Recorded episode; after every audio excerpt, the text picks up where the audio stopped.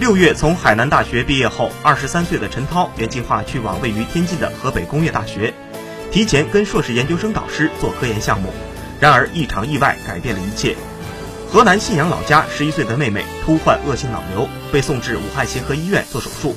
因父亲中风偏瘫在家，陈涛和母亲整天守在医院照看妹妹。